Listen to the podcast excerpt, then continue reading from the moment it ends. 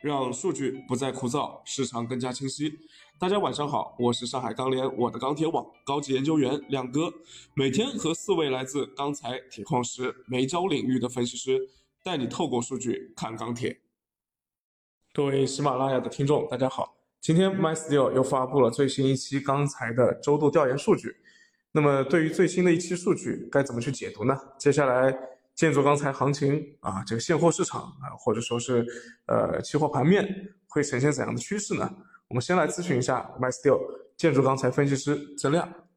好的，主持人，今天 MySteel 数据显示，本周国内的一个螺纹钢产量继续小幅下降。这个一方面是因为原料价格处于高位，导致现在钢厂的一个炼钢成本比较高。呃，华北钢铁产能集中地区的一个部分钢厂的螺纹钢生产已经出现了一个亏损，所以检修减产的一个钢厂增多。另一方面的话，就是江苏等地一个钢企限电也对于螺纹钢的一个生产造成了一定的影响。在高成本的一个挤压利润的一个情况下，呃，预计短期螺纹钢的产量可能还是以持平或者是小降为主。呃，从库存来看的话，这一周是建筑钢材的第三周累库，并且累库速度加快，表明下游需求受季节性因素影响，也在加速萎缩。从我们这一周跟踪的一个建筑钢材成交量也能佐证这一点。呃，这一周的一个建筑钢材的一个成交量均值是十三万吨，上一周是十七万吨，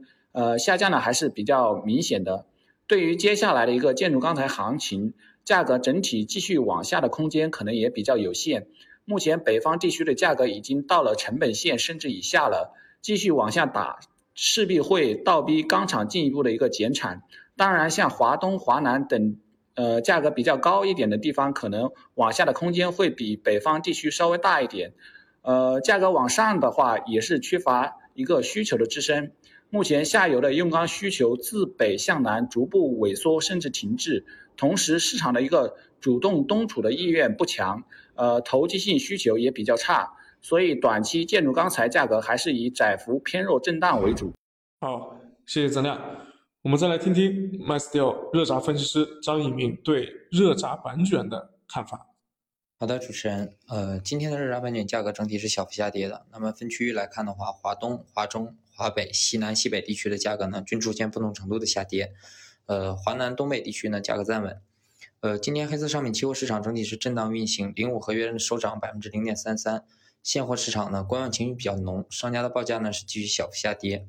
但是跌后呢，市场成交整体还是比较差。那么据本网统计呢，本周的钢厂供应呢是小幅增加，厂库和社库是继续呈现一个上升的趋势。那么供应下降、厂库增加主要原因，其实都是华北地区受疫情影响导致的交通管制造成的。那么供应端上受交通管制影响呢，呃，个别钢厂呢原料的到货受到一定影响，所以排产有所放缓。那么厂库也是因为发运受限。那么再加上目前整体下游终端采购的积极性不高吧，临近年底加上疫情影响，基本都是按需采购，后期的市场累库压力还是比较大的。商家呢为降低风险，基本还是以出货套现为主。那短期。市场价格预计还是有下行的趋势。那么综合来看，预计明天的热轧板卷价格呢，仍然是一个震荡偏弱运行为主。那么材这块的情况呢，我们大致也知道了啊。那大家比较关心，就最近这个原料市场啊，是不是还会保持这么强的趋势？那今天我们看到啊，呃，本周的运量数据，澳巴两地的这个发运量啊，回落的比较大。那这里背后有什么原因吗？我们有请铁矿石分析师柳溪啊来帮我们分析一下。好的，主持人，从数据来看，每年的一月份矿山的发运量均会有所回落，有以下几点原因：首先是部分矿山像力拓、巴力等，在十二月底财年末冲量结束后，一月份的一个发运量均会出现季节性回落。另外，一月份澳洲可能会受到一些飓风天气的影响。巴西则是在雨季中，下雨天气对发运也会有所影响。但是，虽然本周的一个运量有所回落，但澳洲发运量是远高于去年同期水平，巴西发运量也是接近于去年同期水平，所以不用过分解读这个数据，这也是往年一月份的一个常规情况吧。好的，谢谢刘希啊。那最后我们还是照例有请煤焦分析师啊来为我们分析一下这个煤焦市场后期会怎么走。大家好，欢迎关注 MySteel 煤焦数据。本周我网调研二百三十家焦化样本焦炭日产六十三点二三万吨，周环比减零点三四万吨，库存四十二点一一万吨，周环比减零点八二万吨。供应端焦化库存除山西地区外，其他地区依旧呈现降库的趋势。需求端部分钢厂因运输受限，场内库存大幅下降。我网调研一百一十家钢厂焦炭库存四百一十一点五三万吨，周环比减二十点九一万吨。二百四十七家钢厂焦炭库存七百六十四点八万吨，周环比减四十七点七七万吨。港口焦炭库存二百四十五点五万吨，周环比减十万吨。综合来看，目前钢厂正值补库周期，加上公共卫生事件的影响，焦炭供需仍有一定缺口，预计后期焦炭现货仍偏强运行。好的，今天我们钢联周度调研数据出来以后啊，应该说对于现货市场而言肯定是利空的，但是期货表现的相对比较淡定啊，因为期货本来交易的就是预期，库存的回升已经是在预期之中的，而且这个上升趋势按照往年的规律，一般是要持续到农历春节之后第四到第五周出现拐点。也就是说，节后需求的真正回升，一般是要到春节之后的第四周或者第五周啊，也就是说一个月之后。那么在这个阶段当中呢，亮哥在周二的节目中就表示啊，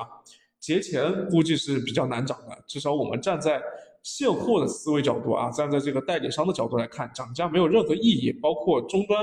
也不希望涨价啊，只有这个原料端可能还希望这个价格继续涨。但问题是节前呃这个节前可能也不一定有人能接盘。那而且对代理商而言的话，你现在去提价的话，反而会让自己在节后拿到更更高价的货，呃，那但是也不排除啊，可能期货市场会出现一些我们预料之外的事情。呃，那现在除了冷轧，其他的品种的利润基本上都没有了，所以你说这个下跌的话，它也跌不深啊。甚至在春节之后，在钢厂的强势支撑和需求的预期之下呢，那。代理商首先他就会转多了啊，因为他要从之前的拿货变成了卖货，那么肯定是希望带着这个价格往上走，所以价格肯定就很难再跌。另外呢，还有一个就是说这个原料端的支撑啊会比较强，春节前、春节后肯定都是保持坚挺的。那所以在这个这个角度来看的话，原料钢厂。价格估计是非常坚挺，不太会去主动去下跌。钢厂肯定会保持这个目前的出厂价格，最多现货市场价格跌了以后的话，可能会给代理商一些暗补啊，一些追补。那呃，可能这个现货交易者的这个态度会对现货市场啊近期的价格会有一些这个影响。而春节前后啊，包括钢厂利润受挤压之后它的一个产量的表现啊，也是比较关键的。那说完行情啊，接着昨天的话题，我们来说说碳排放这个事件后期对钢铁行业的格局可能会形成哪些重大的影响。本来啊，大家预计啊，参照其他发达国家的经验呢，我国电葫芦的产量占比肯定后期是会持续回升的，会会持续提升的，但应该是一个比较慢的过程啊，因为我们昨天说的这个原料成本的问题。那碳排放这个事情出来之后呢，我们预计可能会加速这个进程。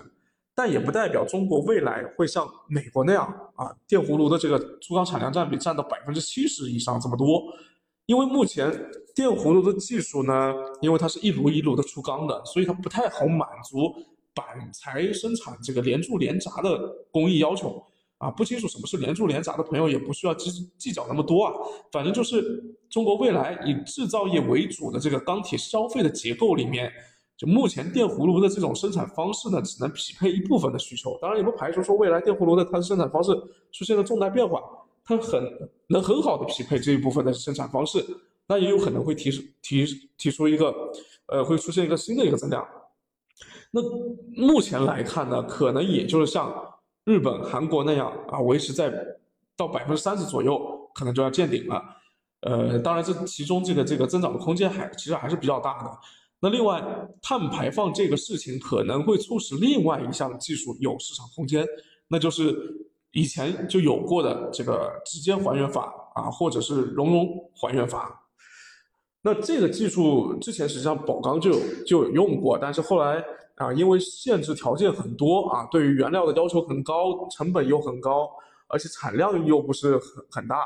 啊，而且最大，但是它最大的优点呢，就是耗能比高炉会小很多。碳排放也是非常的小啊，据说可以降到吨钢两百公斤以内啊，也就是说连这个电葫芦的四分之一都不到，呃，而且它还可以搭配着现有的电葫芦去生产。那么，但是它这个最大的阻碍就是说，这个技术基本上可以说是取代高炉的啊。那这个按照它现在这种相对来说比较要求比较高的这种生产方式，而且量又没有像高炉这么批量化这么大的一个生产方式，呃，正常来说，在碳排放这个事情出来之前呢，这个是这个这个技术，说实话还不是那么被看好，或者说是要到十年、二十年之后啊，才有可能会有市场的这个这个，